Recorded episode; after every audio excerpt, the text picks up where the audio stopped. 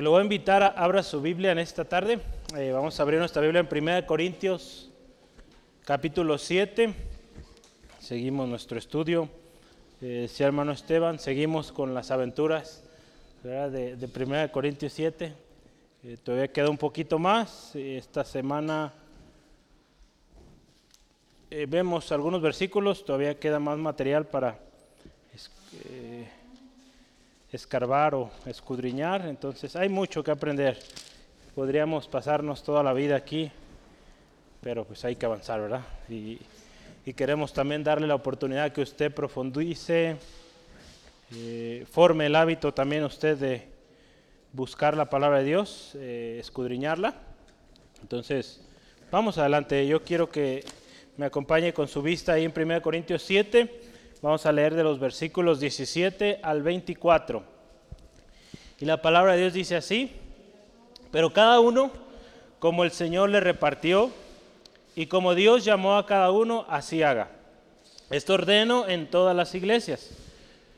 ¿Fue llamado alguno siendo circunciso? Quédese circunciso. ¿Fue llamado alguno siendo incircunciso? No se circuncide la circuncisión nada es y la incircuncisión nada es, sino el guardar los mandamientos de Dios. Cada uno en el estado en que fue llamado, en él se quede. ¿Fuiste llamado siendo esclavo? No te dé cuidado. Pero también, si puedes hacerte libre, procúralo más. Porque el que en el Señor fue llamado siendo esclavo, liberto es en el Señor. Asimismo, el que fue llamado siendo libre, esclavo es de Cristo. Por precio fuiste comprados. No os hagáis esclavos de los hombres. Cada uno, hermanos, en el estado en que fue llamado, así permanezca para con Dios. Vamos a orar, pedirle al Señor nos ministre esta tarde. Padre, gracias. Gracias por tu enorme misericordia, tu gran amor Señor, incomparables son tus obras. Agradecemos cada día una palabra de aliento, una palabra de exhortación, siempre a tiempo, siempre efectiva, Señor, es tu palabra. Y hoy en esta tarde queremos honrarte, dándote el honor a través de nuestros cánticos que entonábamos, reconociendo que la palabra, la palabra inspirada por tu Espíritu es eficaz. Señor, y creemos que hoy también nos hablas, nos ministras. Señor, abre, Señor, los ojos, abre los corazones hoy para que tu palabra entre y produzca aquello, Señor, que tú quieres que, que produzca, aquel fruto precioso, fruto abundante que permanece. Te damos gloria en el nombre de Cristo Jesús. Amén, amén, gloria a Dios. Pues vamos a, comenzar nuestro estudio hoy, es una pregunta. Eh, lo anunciábamos hoy en las redes sociales. Eh, en unos momentos estará el pizarrón también. Eh, y la pregunta es, ¿qué es lo importante de nuestro llamado? Esa es una pregunta. El qué es con mayúscula porque resaltamos en un qué, vaya la redundancia. ¿Qué es lo importante de nuestro llamado? Y Pablo está hablando algo muy interesante y y lo hemos estado viendo, ¿verdad? Con nuestro hermano Esteban veíamos la semana pasada algunas cuestiones sobre el matrimonio, divorcio y separación. ¿Cómo, gracias, cómo el matrimonio, de acuerdo al propósito, de acuerdo al diseño de Dios, no incluía separación, no incluía divorcio. El diseño de Dios original jamás consideró divorcios. Entonces, cuando el hombre intenta justificar un divorcio con la palabra de Dios, pues, pues no sé qué esté haciendo, porque en el plan de Dios no, no está eh, esto, ¿no? Entonces, eh, qué importante que entendamos bien el principio. gracias a Dios, aquí vemos varios que, que aún no nos hemos eh, casado, pues que tengamos esto en mente, ¿verdad? Y, y, tengamos bien claro lo que queremos hacer, ¿verdad? La decisión que vamos a tomar que sea la persona que Dios tiene para nosotros. Y hace unos días platicaba con alguien y, me decía, es inevitable, va a llegar el día, para los que se van a casar, desde ahora se los digo, va a llegar el momento en que usted diga, yo ya me voy, ya estuvo, ya me enfadé. pero hay que quedarse ahí, ¿verdad? Hay que resistir. Dios tiene propósitos. Si usted consultó a Dios eh, antes de casarse, eh, fue la persona que Dios puso en su camino para que juntos formaran una familia y cumplan el propósito de Dios, créame que vale la pena esperar, ser paciente y pues soportarse uno al otro. ¿verdad? No es fácil. Son dos familias muy distintas, dos maneras de pensar muy distintas. Entonces, pues es inevitable, ¿verdad? Llegar a ese momento y diga, ya, ya, vámonos. Pero nosotros no somos de los que retroceden, amén. La Biblia también dice eso, ¿no? No somos de los que retroceden o dicen, aquí quedó, no. Vamos adelante. Y más cuando hemos consultado al Señor para ello. Entonces hay una relación, el tema de hoy, con lo anterior. Y es interesante cómo Pablo aquí lo, enlaza. Y, y, el enlace está aquí, ¿no? Hablábamos justo al final de la clase pasada o la lección pasada, hablábamos de que si en algún matrimonio uno de los cónyuges es inconverso y él o ella acepta vivir con esta nueva persona que acaba de venir al Evangelio, que es cristiano o cristiana, pues quédese ahí, ¿no? Y dice la palabra ahí, ¿verdad? Quién sabe, con su buen testimonio, con su manera de ser, pueda hacer que este hombre, esta mujer, venga a Cristo, ¿verdad? Entonces, hoy vamos a hablar de esto, ¿no? Cómo la palabra de Dios aquí Pablo anima, guiado por el Espíritu, a permanecer ahí, ¿verdad? Un esposo o una esposa de testimonio puede hacer que el cónyuge venga a Cristo, ¿verdad? Por la conducta del mismo, ya sea hombre o mujer.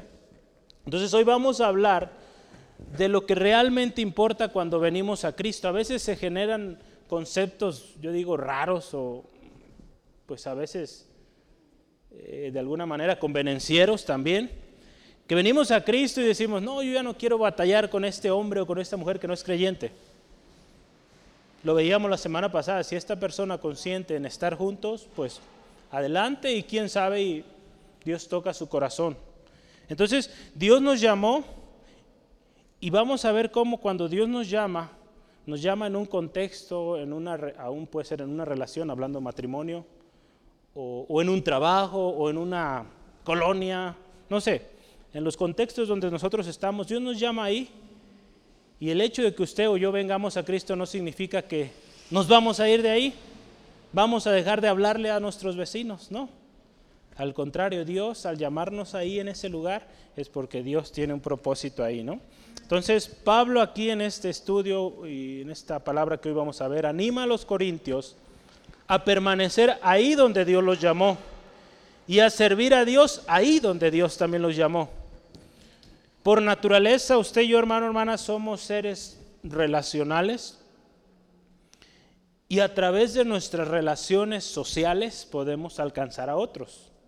En la sociedad podemos ver distintos tipos de relaciones si hablamos del matrimonio, si hablamos relaciones eh, laborales, relaciones ante nuestras autoridades, relaciones vecinales. Hay muchos tipos de relaciones que podemos tener en nuestra vida en sociedad. Y Dios nos, ha, y nos da la oportunidad de permanecer ahí para ser luz, ¿no? Porque una luz no se puede esconder. Sí, amén. Entonces, eh, yo le animo, tome nota no podemos encapsularnos o vivir aislados por siempre. Ya lo mencionaba, una luz no se puede esconder. Hay una frase ahí que es común, hay tres versículos que los vamos a analizar. El versículo 17, el 20 y el 24 dicen palabras más, menos. La frase es, cada uno en el estado, en la condición que fue llamado, así siga. Si usted ve o medita o analiza estos tres versículos, el 17, el 20 y el 24, dice, cada uno, en el estado o en la condición o en la manera que fue llamado, ahí quédese. Porque ahí Dios quiere que esté y Dios quiere que sea, sea luz, ¿no? Entonces, qué importante que entendamos esto y no luchemos por querer irnos porque soy cristiano, tengo que salirme de esta colonia porque es muy pobre, ¿no? El Señor ahí le tiene con un propósito. Si en algún momento el Señor le llama a otro lado, pues gloria al Señor. ¿Verdad? Eh, qué hermoso es esto, saber que en el lugar donde usted está, la familia donde usted está, ahí Dios le llamó. ¿Sale? Entonces yo, yo voy a poner el título, ¿qué es lo más importante de nuestro llamado? No sé si ya lo anotó, yo lo voy a anotar aquí.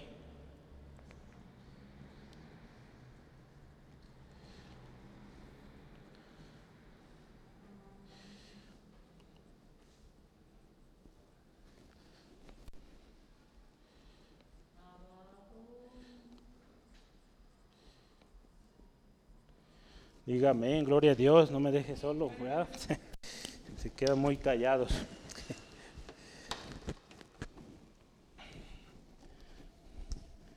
Un hermano, ¿siguen vivos? Sí, ¿verdad? gloria a Dios.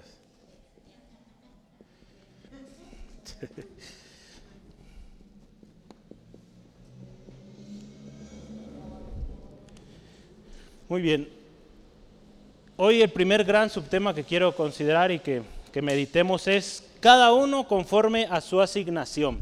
Anote, este es el primer tema, cada uno conforme a su asignación. A ver, número uno.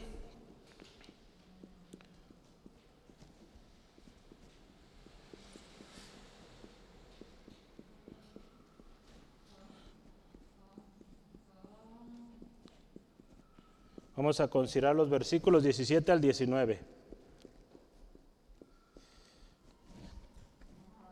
Todos hemos recibido una asignación del Señor y debemos vivir conforme a ello.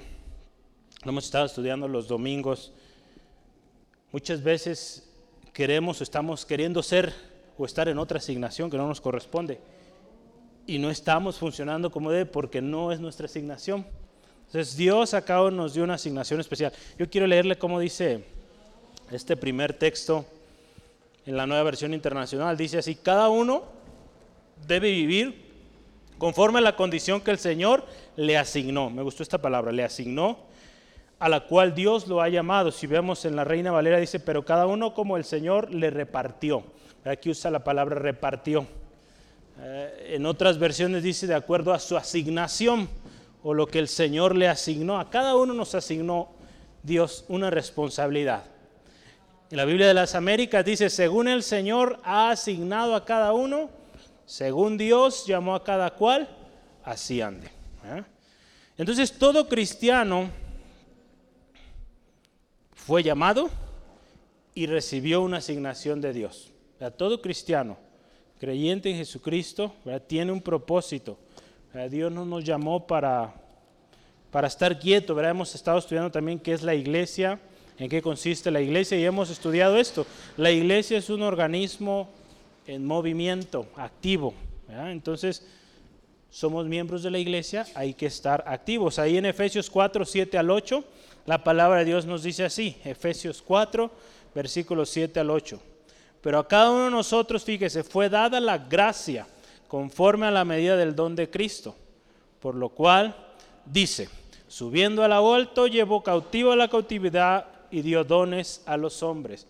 A cada uno nos fue una gracia especial, fuimos llamados con un propósito y hemos de cumplirlo, ¿verdad? Por lo tanto, ahí este texto nos dice, cada uno donde fue llamado, la asignación que se le fue dada, ahí quédese, ahí sirva, ahí produzca de fruto y si, es fiel en lo poco, el Señor le va a ir llevando más. Jesús deja muy claro, muy claro este concepto. De, de recibir una asignación, trabajarlo y la recompensa. Ahí en Mateo 24, 14 al 30, usted ha escuchado la parábola de los talentos. Entonces a cada uno se le asignó un número específico de talentos. Se fue el jefe o el padre de familia y la responsabilidad estaba en cada uno.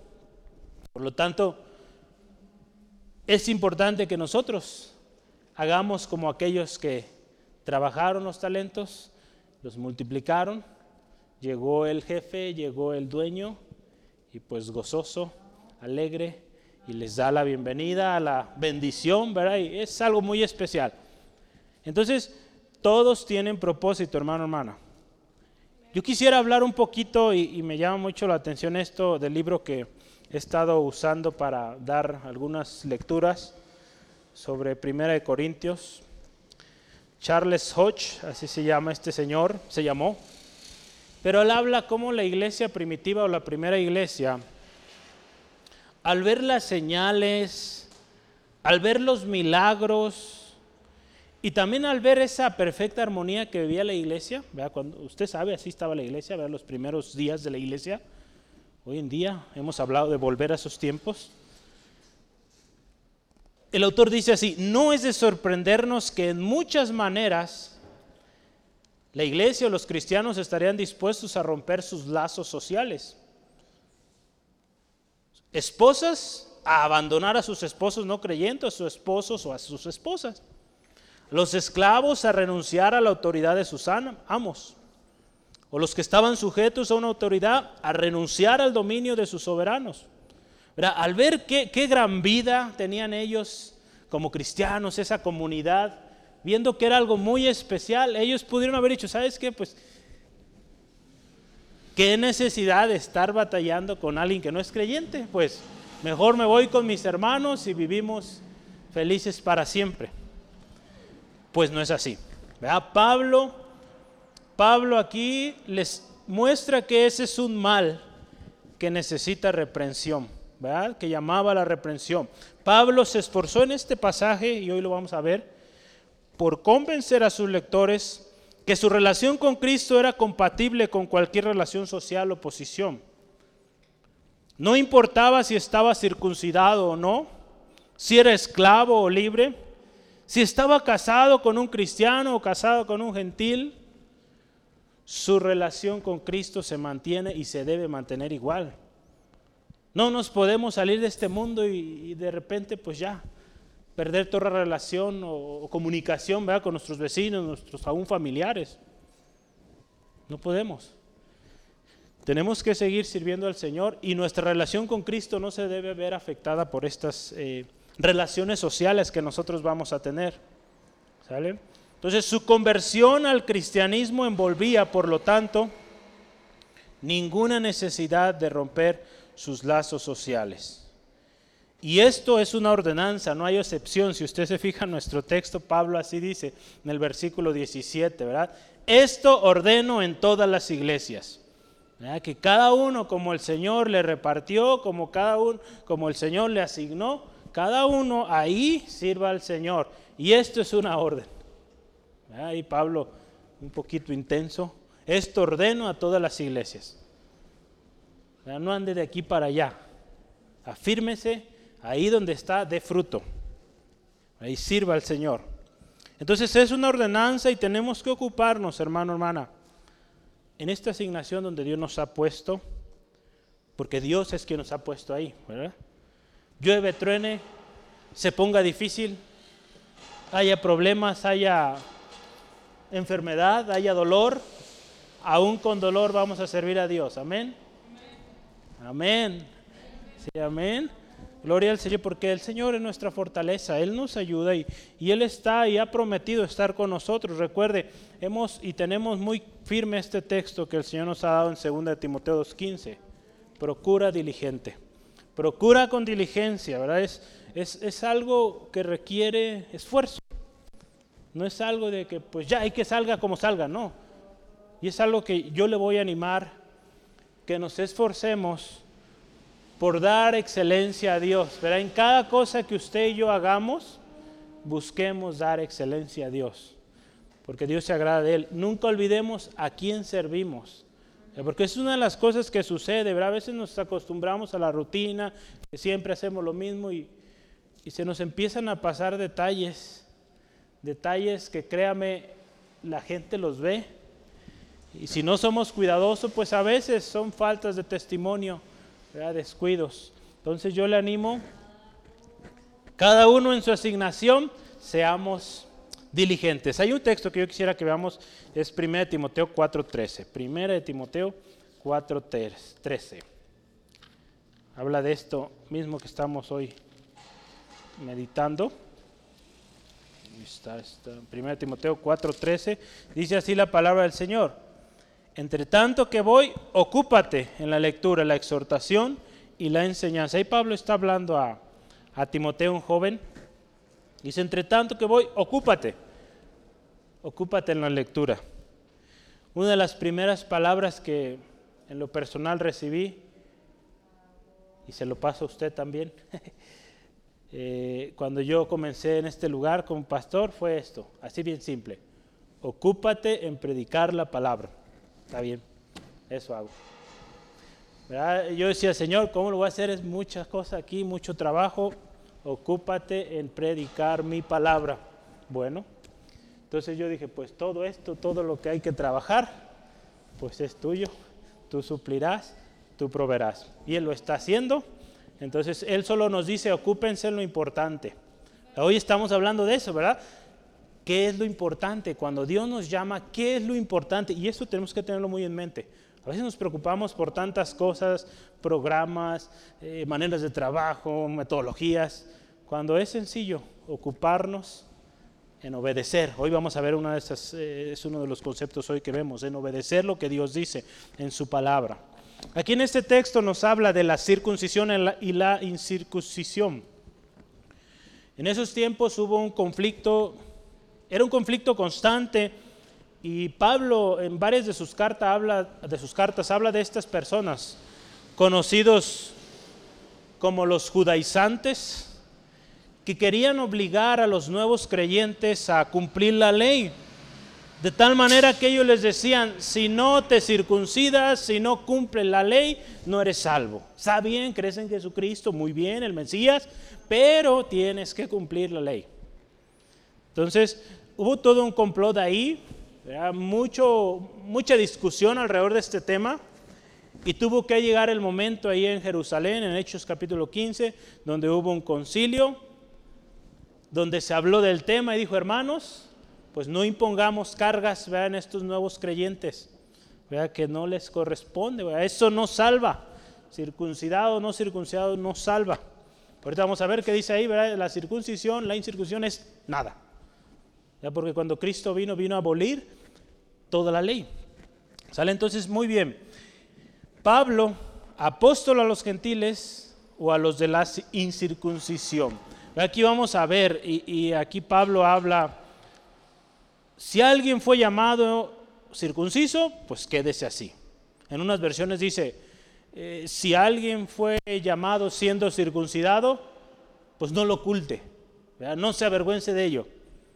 Está bien. Si alguien de lo contrario fue llamado incircunciso, pues no se circuncide, no, siga ese reglamento porque eso no es lo que salva, es su fe en Jesucristo y seguir los pies de los, los, caminos del Señor. Hay un texto ¿verdad? que habla de Pablo y yo quisiera eh, hablar de esta parte, cómo Dios en su plan maestro, podemos decirlo, incluyó, hemos hablado de gentiles como judíos, pero usando estos términos incluyó a los circuncisos y a los incircuncisos. Para los incircuncisos Dios llamó a un hombre llamado Pablo. Pablo, apóstol a los gentiles o a los de la incircuncisión. Gálatas capítulo 1, versículo 15 al 16. ¿Vamos bien? ¿O ya se revolvió? ¿Vamos bien?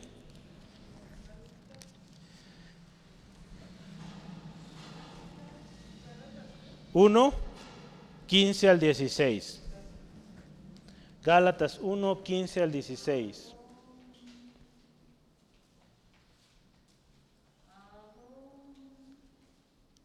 A ver, hermana Laura. Pablo es el apóstol a los incircuncisos. Muy bien. Vamos a leer la palabra de Dios. Gálatas 1, 15 al 16. Pero cuando agradó a Dios, que me apartó desde el vientre de mi madre y me llamó por su gracia, revelar a su Hijo en mí, para que yo le predicase entre los gentiles. No consulté enseguida con carne y sangre. Entonces fíjese, cómo Dios desde que nació, antes de nacer el Señor aparta, nos aparta, y fue llamado a esto, ¿no?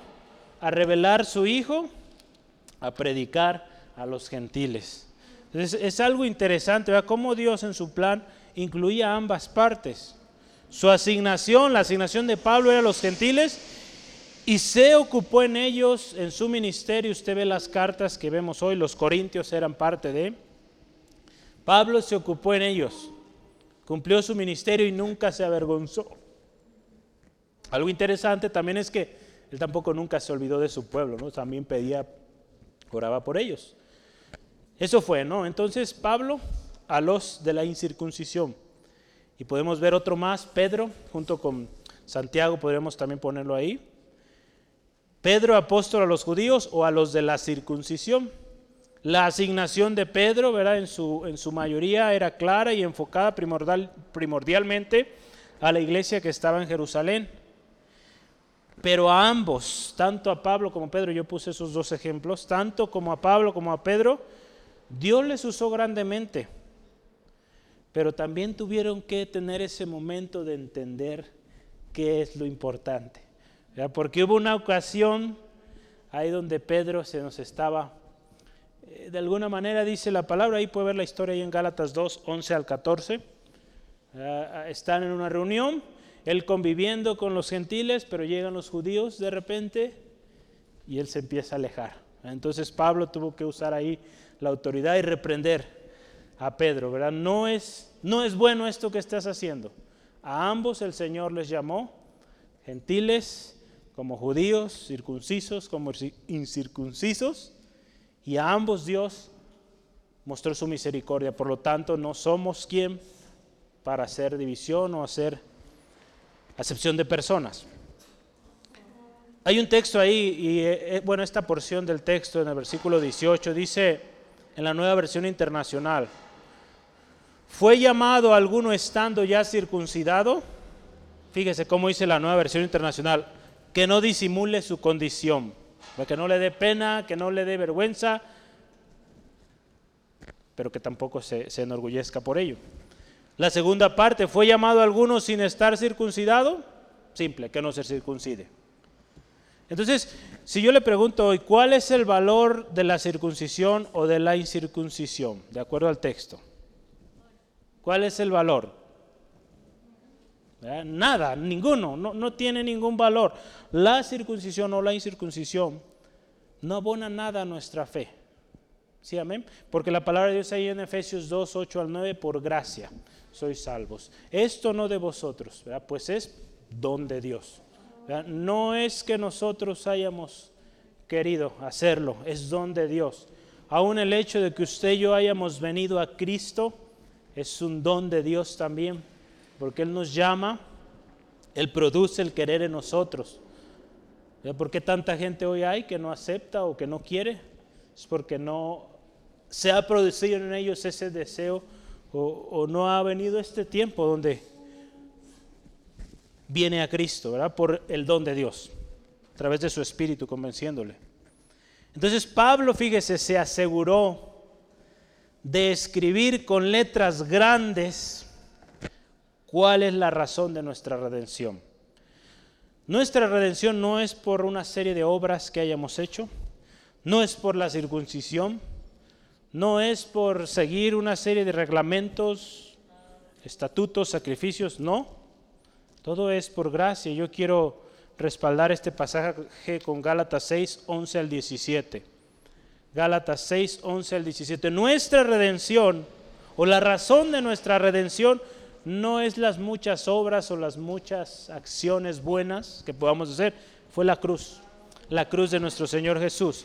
Dice ahí la palabra, Gálatas 6, 11 al 17, mirad con grandes letras, fíjese, mirad con cuán grandes letras os escribo de mi propia mano. Todos los que quieren agradar a la carne, está, estos os obligan a que os circuncidáis, fíjese. Aquellos que obligaban, querían agradar al hombre, querían agradar pues, a los sacerdotes, a los líderes de la iglesia, solamente para no padecer persecución a causa de la cruz de Cristo. Porque ni aun los mismos que se circuncida guardan la ley, pero quieren que vosotros os circuncidéis para gloriarse en vuestra carne.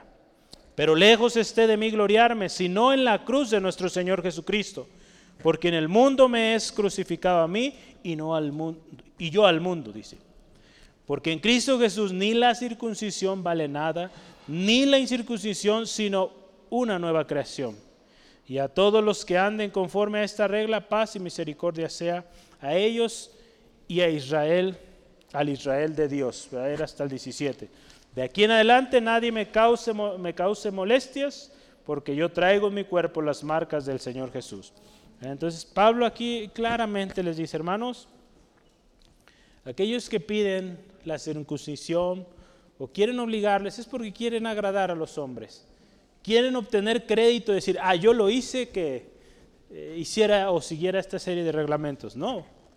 Pablo dice, no tiene ningún valor. Cristo lo pagó en la cruz.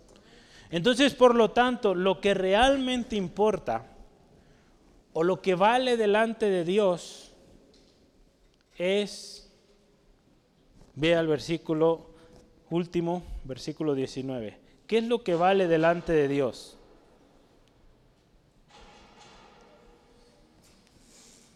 ¿Qué es lo que vale?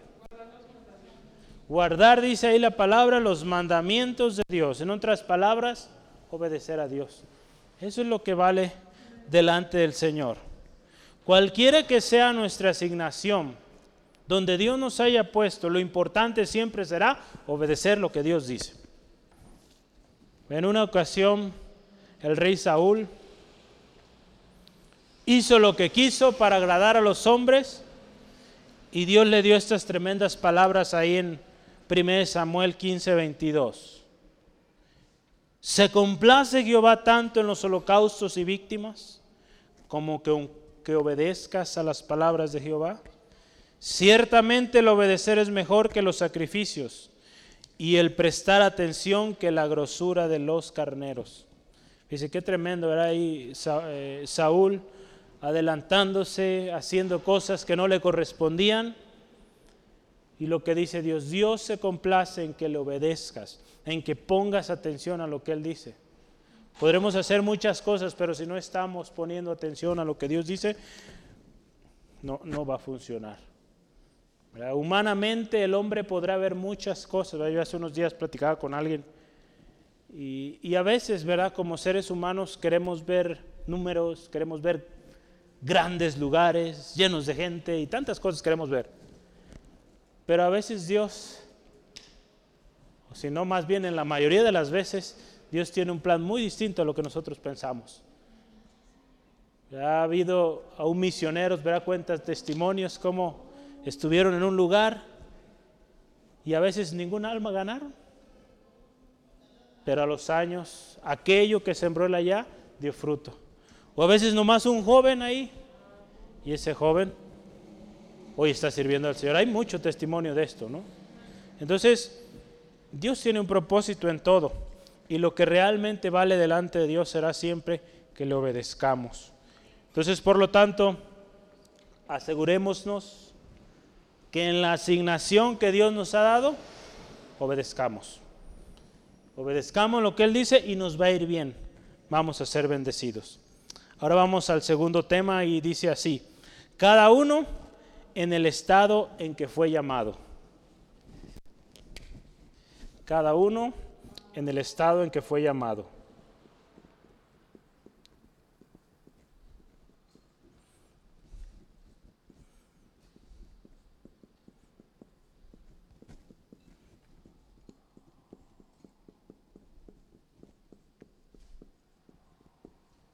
Vamos a ver ahí los versículos 20 al 22. Hermana Moni, ¿en qué estado fue llamado usted?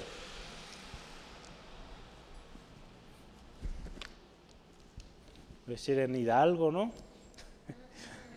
No, se quedaron para que se sonrieran un ratito.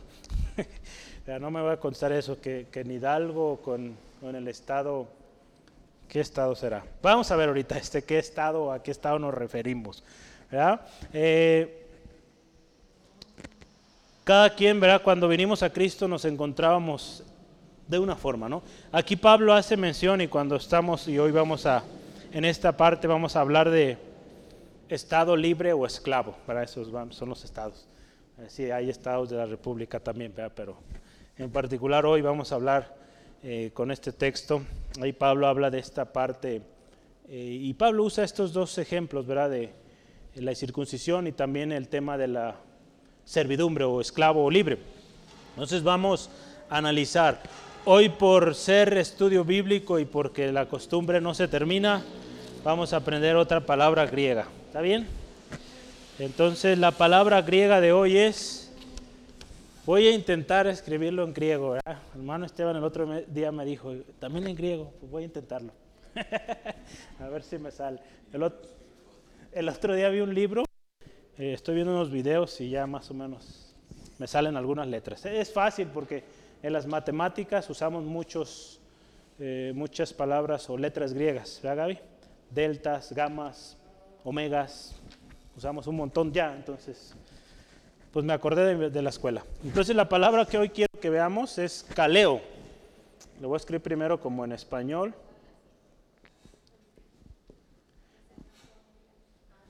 Caleo significa llamado,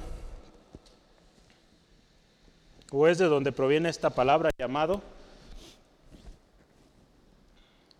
También, también significa invitar o llamar a algo. Invitar.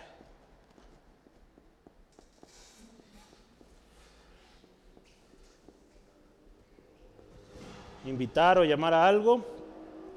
Ejemplos, algunos ejemplos. Jesús nos llama al arrepentimiento. Ahí es donde se usaba esa palabra.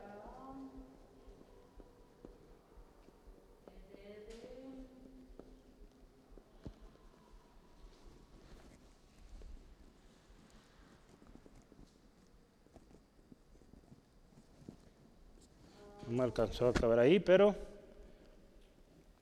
en el Nuevo Testamento también eh, se usa mucho para cuando Dios llama, el llamado de Dios en el Nuevo Testamento. Se va a poner ahí llamado de Dios.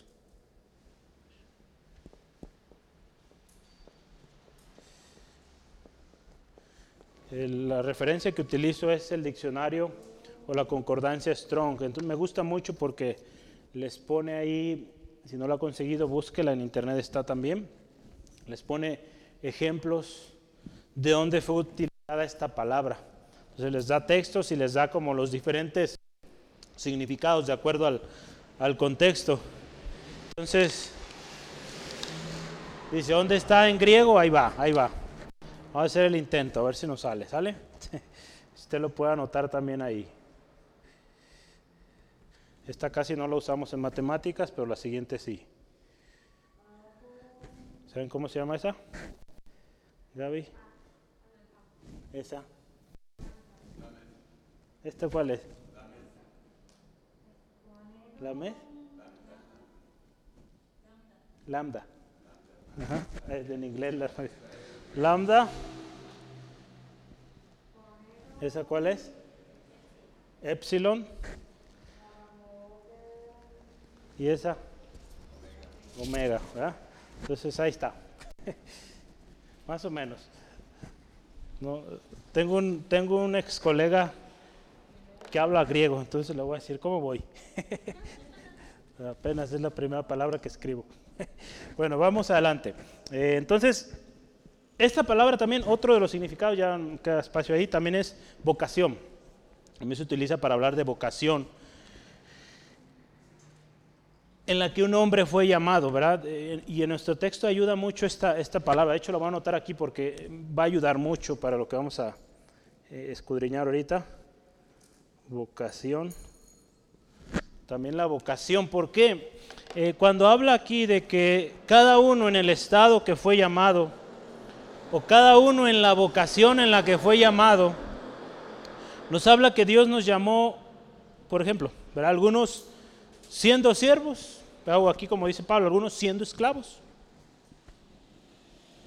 Y eso no le va a limitar su relación con Cristo, el hecho de que sea esclavo. En aquel tiempo todavía esclavitud, hoy todavía hay, pero pues al menos en nuestro país no se ve del todo claro ya.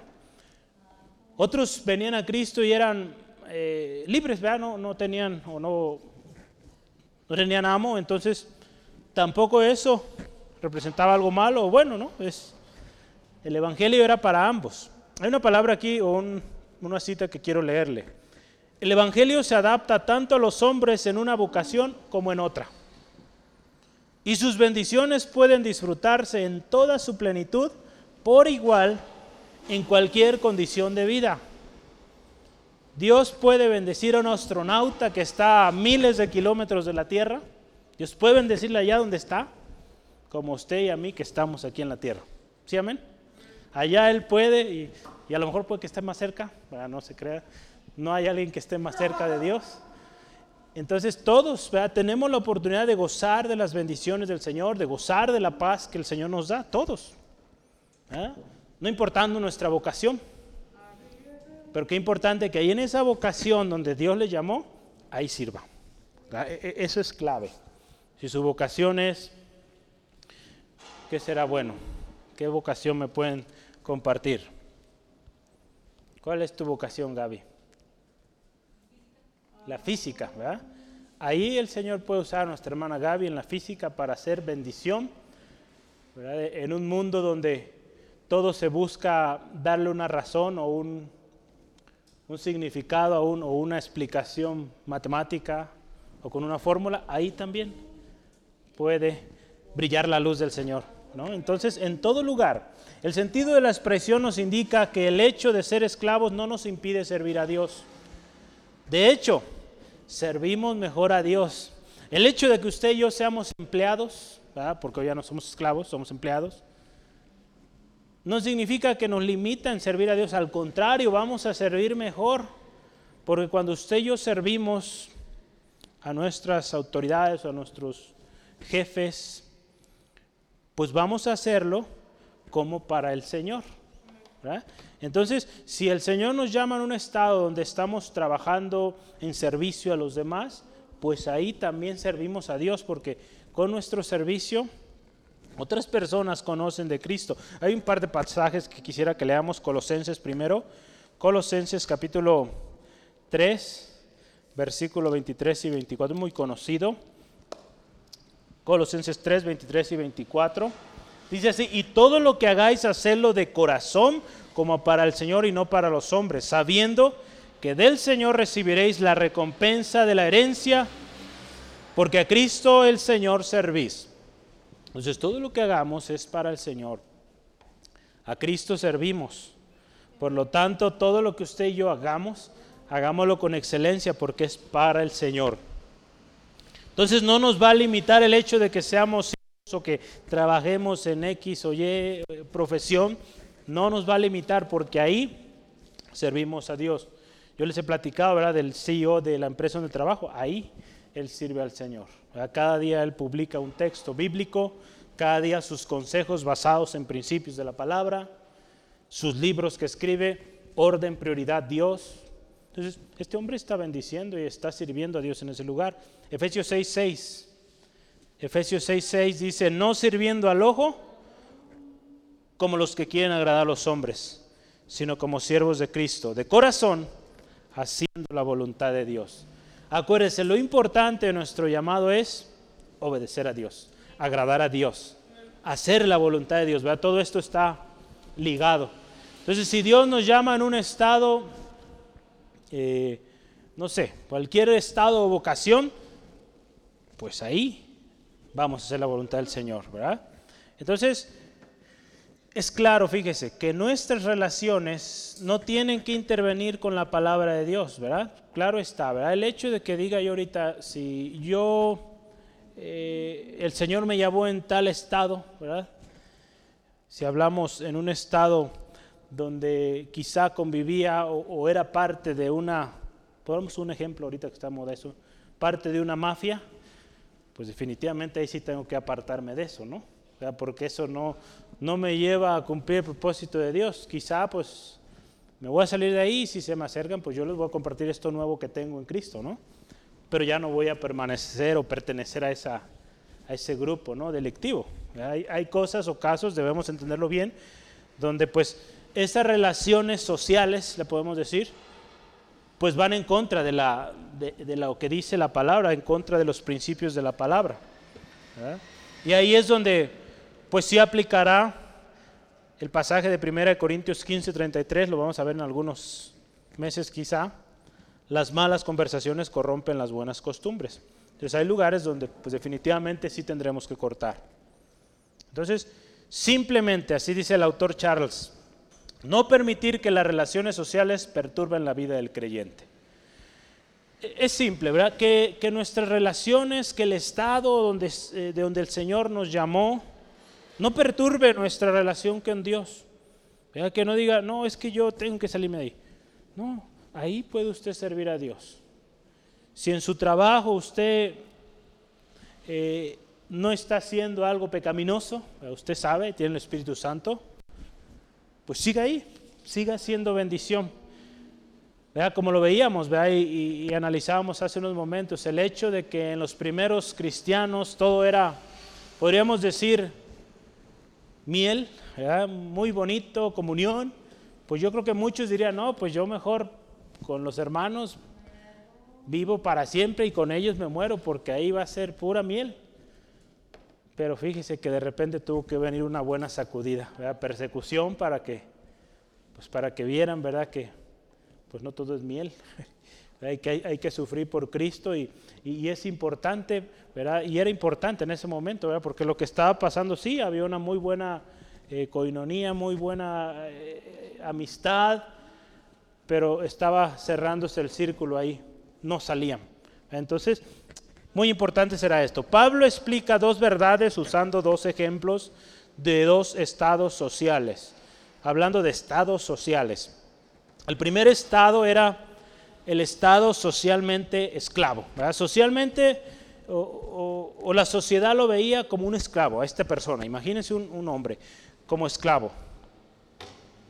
Pero Pablo dice ahí, sí, ante la sociedad tú eres visto como un esclavo. Tienes un amo al cual tú debes respeto, al cual tú debes eh, sumisión.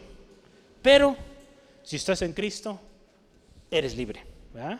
Y esto lo llevará entonces a vivir una vida plena.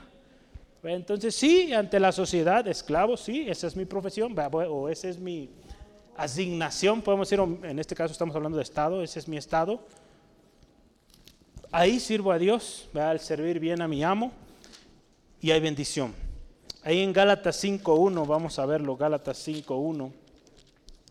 Estad pues firmes en la libertad con que Cristo nos hizo libres y no estéis otra vez sujetos al yugo de esclavitud.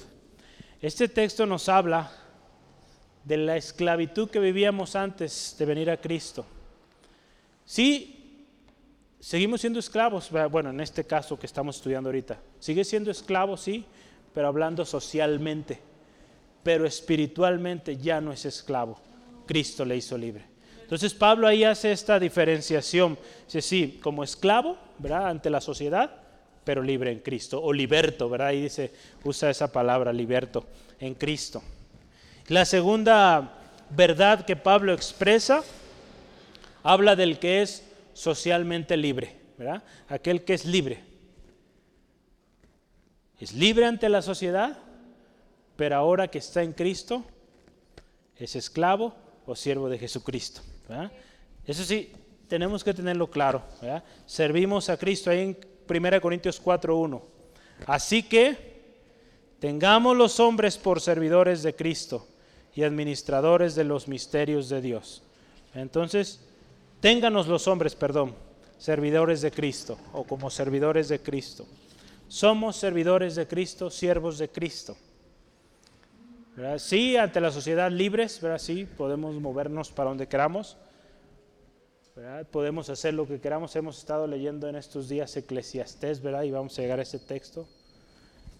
Podemos hacer lo que queramos, pero tenemos que tener claro que tenemos que dar cuentas a alguien. Y ese es nuestro Señor, ¿no? Un día vamos a dar cuenta cómo vivimos. Por lo tanto, sí, somos libres en Cristo, pero también le servimos a Él. ¿Sale? No importa el estado en que estemos cuando venimos a Cristo, somos libres en Cristo y a Él servimos. El buscar una condición, ¿verdad? Aquí dice Pablo, ¿verdad? Que procure, ¿verdad? Si puede liberarse, hablando de los esclavos socialmente hablando. Si hay manera de ser libre, pues ¿cómo no hacerlo, no? Eh, si hay manera de pagar la deuda, que quizá por una deuda quedó esclavo, no sé, pues qué bien, que se libere. Si podemos, digo, hablándolo ya a términos actuales, Si podemos mejorar nuestra situación de vida, es bueno. Y cuando sea posible, hagámoslo. Pero el hecho de que estemos en un lugar, y, hablando en particular como de, esta parte, en un trabajo que quizá no nos guste, o quizá esté difícil, ver Ese patrón que tenemos. El hecho de que estemos ahí nunca debe ser motivo de descontento ni de sublevación, ¿verdad? ¿Sí se dice sublevación? Sí, ¿verdad? Sublevación, porque somos cristianos, ¿verdad? Acuérdense. Somos cristianos y tenemos que dar ejemplo.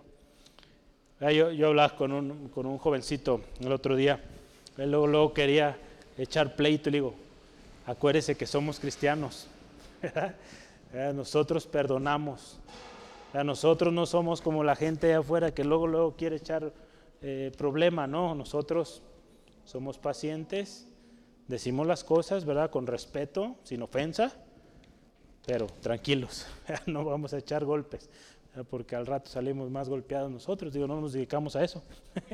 Entonces, gloria al Señor. Sale entonces el hecho de que estemos quizá temporalmente, ¿verdad? Porque también cuando Pablo aquí usa ese término esclavos o, esta parte, también habla de, de, un espacio temporal. Una de las traducciones habla de esto, ¿no? Que es algo temporal.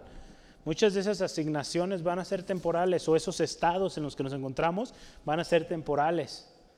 Entonces hay que trabajar bien para el Señor ahí, para que el Señor luego nos lleve a otro estado, pues quizá mejor. ¿Sí, amén? Gloria a Dios. Acuérdese que nuestra estancia aquí en la tierra pues es temporal. Entonces no nos atemos a, lo de este mundo. Último tema, último tema. Hoy creo que vamos a terminar un poquitín más temprano. Eh, vamos bien. ¿No se ha dormido? Vamos ahí. El, el último tema, tema número tres. Todos fuimos comprados a un alto precio.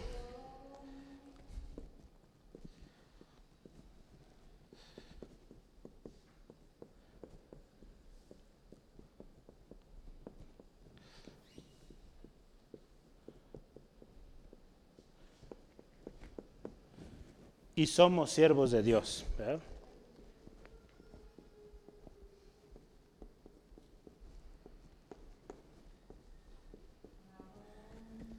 Vamos a ver ahí los últimos versículos 23 y 24.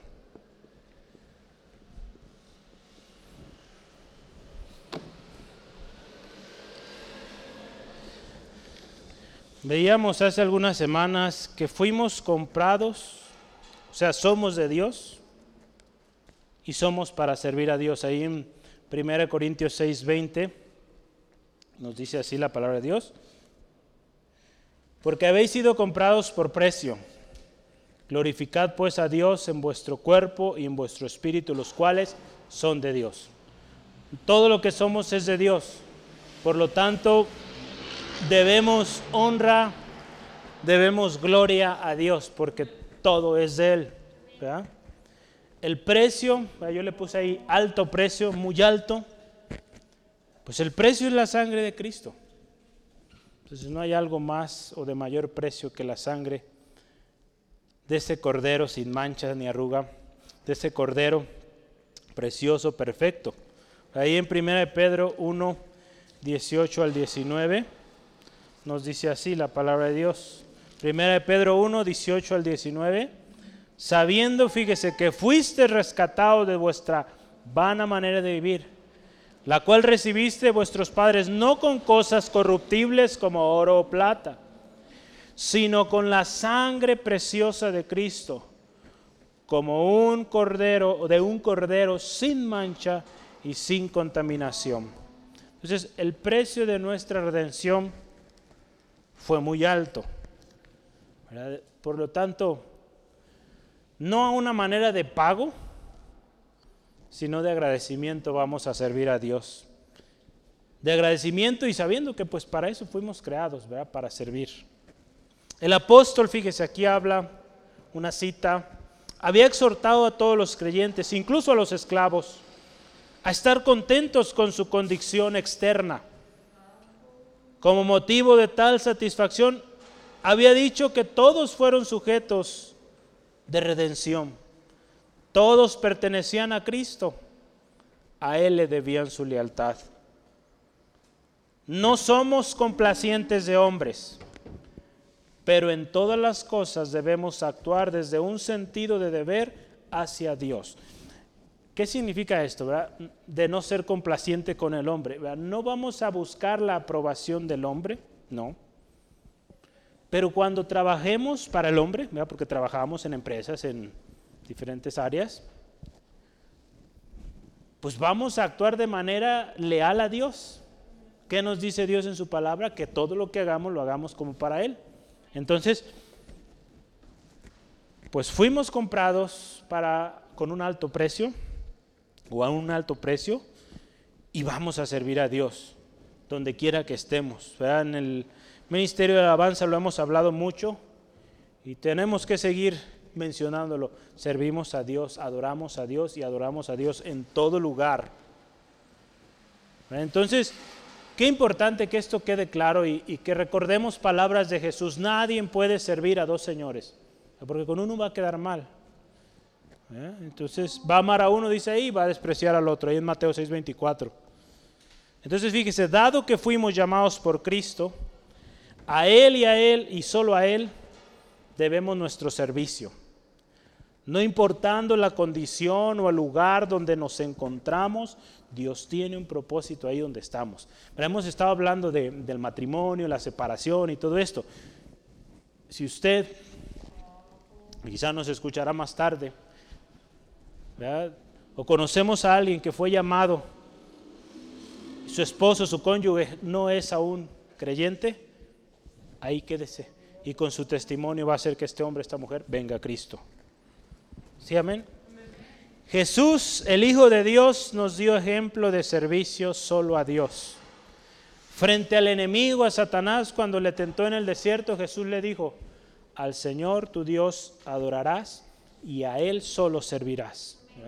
Jesús nos enseñó eso, un principio importantísimo, Mateo 4:10. Acuérdense, no se va a tratar de pagar esa salvación, nunca la vamos a poder pagar. Se trata de una vida eterna agradecida que cumple con su propósito original, porque Dios nos creó. Dice la palabra de Dios, nosotros le amamos a Él porque Él nos amó primero. Ahí en 1 Juan 4:19. Permanezcamos con Dios. Ahí el último texto, fíjese. Versículo 24. Cada uno, hermanos, en el estado que fue llamado, así permanezca para con Dios. Ahí el autor usaba esta palabra, con Dios. Nos indica, hermano, hermana, que tanto esclavo como libre, estamos con Dios. Y si estamos con Dios, debemos a Él lealtad. Y si permanecemos en Él, si obedecemos a Él, nos va a ir bien. Vamos a ser bendecidos. ¿Sale? Entonces, sea la asignación que Dios le dio, o de donde Dios lo sacó, la asignación en la cual usted se desenvuelve, sea el llamado o el estado en el que usted haya estado, sirva al Señor ahí. Porque usted fue comprado a un alto precio y usted es, yo soy para servir a Dios. ¿Sí, amén? Amén, gloria a Dios. Yo termino con estos pensamientos. Hay una versión de la Biblia es un tipo paráfrasis, se llama The Voice o la voz. Y dice así este texto. El llamado a la fe no es un llamado a abandonar la familia, su vida, vecindario, cultura. Debemos jugar con la mano que Dios nos da. No buscar un nuevo mazo o una nueva mano. Trabaja a través de la fe para redimir vidas quebrantadas y años desperdiciados no para proporcionar un cambio de escenario. Incluso en las peores circunstancias, la fe puede cambiar el creyente desde adentro. Entonces me gustó mucho esta, esta paráfrasis, que creo que es nomás el primer versículo. Entonces fíjese qué interesante, ¿verdad? Cuando venimos a Cristo no significa que nos vamos a alejar de nuestra vida, de nuestra familia, vecindario, cultura. No. O si hablamos, por ejemplo, los misioneros, ¿verdad? no van a llegar a cambiar las costumbres a la gente. Ya no. generaciones y generaciones y, comen de esa manera, sentados en el piso, pues no voy a ponerles una mesa porque no, pues ellos, por dar un ejemplo, ¿verdad? Hay muchas más cosas, ¿verdad? Que a veces quiere uno llegar a imponer nuestra, nuestra cultura, nuestras ideas, ¿no? Por lo tanto, ¿verdad? Ahí Dios nos llama, ahí Dios nos asigna y ahí vamos a servir. no vamos a llegar a cambiar, vamos a llegar y poner testimonio de que ahí en esas condiciones podemos vivir una vida en Cristo. Todos hemos recibido un llamado y una asignación de parte de Dios. Fuimos asignados a un lugar, a una tarea, a un propósito. Mantengámonos ahí. Si somos fieles al Señor, Él nos llevará a más y al final habrá recompensa. Todos hermanos aquí venimos de contextos muy distintos, familias muy distintas. Venimos de muy diferentes circunstancias. Adoremos a Dios por su multiforme gracia y porque gracias a esta gran diversidad su evangelio es predicado en muchos lugares. Gracias a Dios a que usted es como es, a que usted vive donde vive, el evangelio está llegando ahí. Y gloria al Señor, amén. Entonces e, e, es una preciosa bendición. Seguir los mandamientos de hombre no tiene ningún valor. Lo importante de nuestro llamado es obedecer a Dios, obedecer lo que Dios dice. Recordemos que no fuimos comprados por cualquier cosa o cosa corruptible, dice Pedro, ¿no? Sino con la sangre preciosa de Cristo. Necesitamos honrar esto, hermano, hermana, y buscar cada día la llenura del Espíritu Santo para cumplir con nuestro propósito en el lugar donde Dios nos ha llamado. No se queje, no se aflija, Dele gracias a Dios porque Dios ahí le puso. Somos libres en Cristo, pero también somos siervos de Jesucristo y a Él debemos nuestra lealtad y nuestra obediencia. ¿Sí, amén? Vamos orando, dándole gracias a Dios en esta tarde por su palabra viva, su palabra, me gusta decir siempre esto, siempre a tiempo, ¿verdad? Padre, gracias por tu misericordia, tu gran amor. Señor, hemos creído hoy, al inicio orábamos Háblanos, ministranos, Señor. Creemos que tu palabra es eficaz, siempre actual, siempre llega a tiempo, siempre útil, eficaz. Gracias Dios por ello, Señor, y que tu palabra dice que somos libres en Cristo, que con un alto precio fuimos rescatados, fuimos redimidos. Qué gloriosa bendición. Que vivamos con esa firme convicción de que somos libres en ti, Jesucristo, pero que también tengamos firme esto, que servimos al Dios, que servimos al Dios Señor de señores, Rey de reyes, que a Él debemos nuestra obediencia, nuestra lealtad.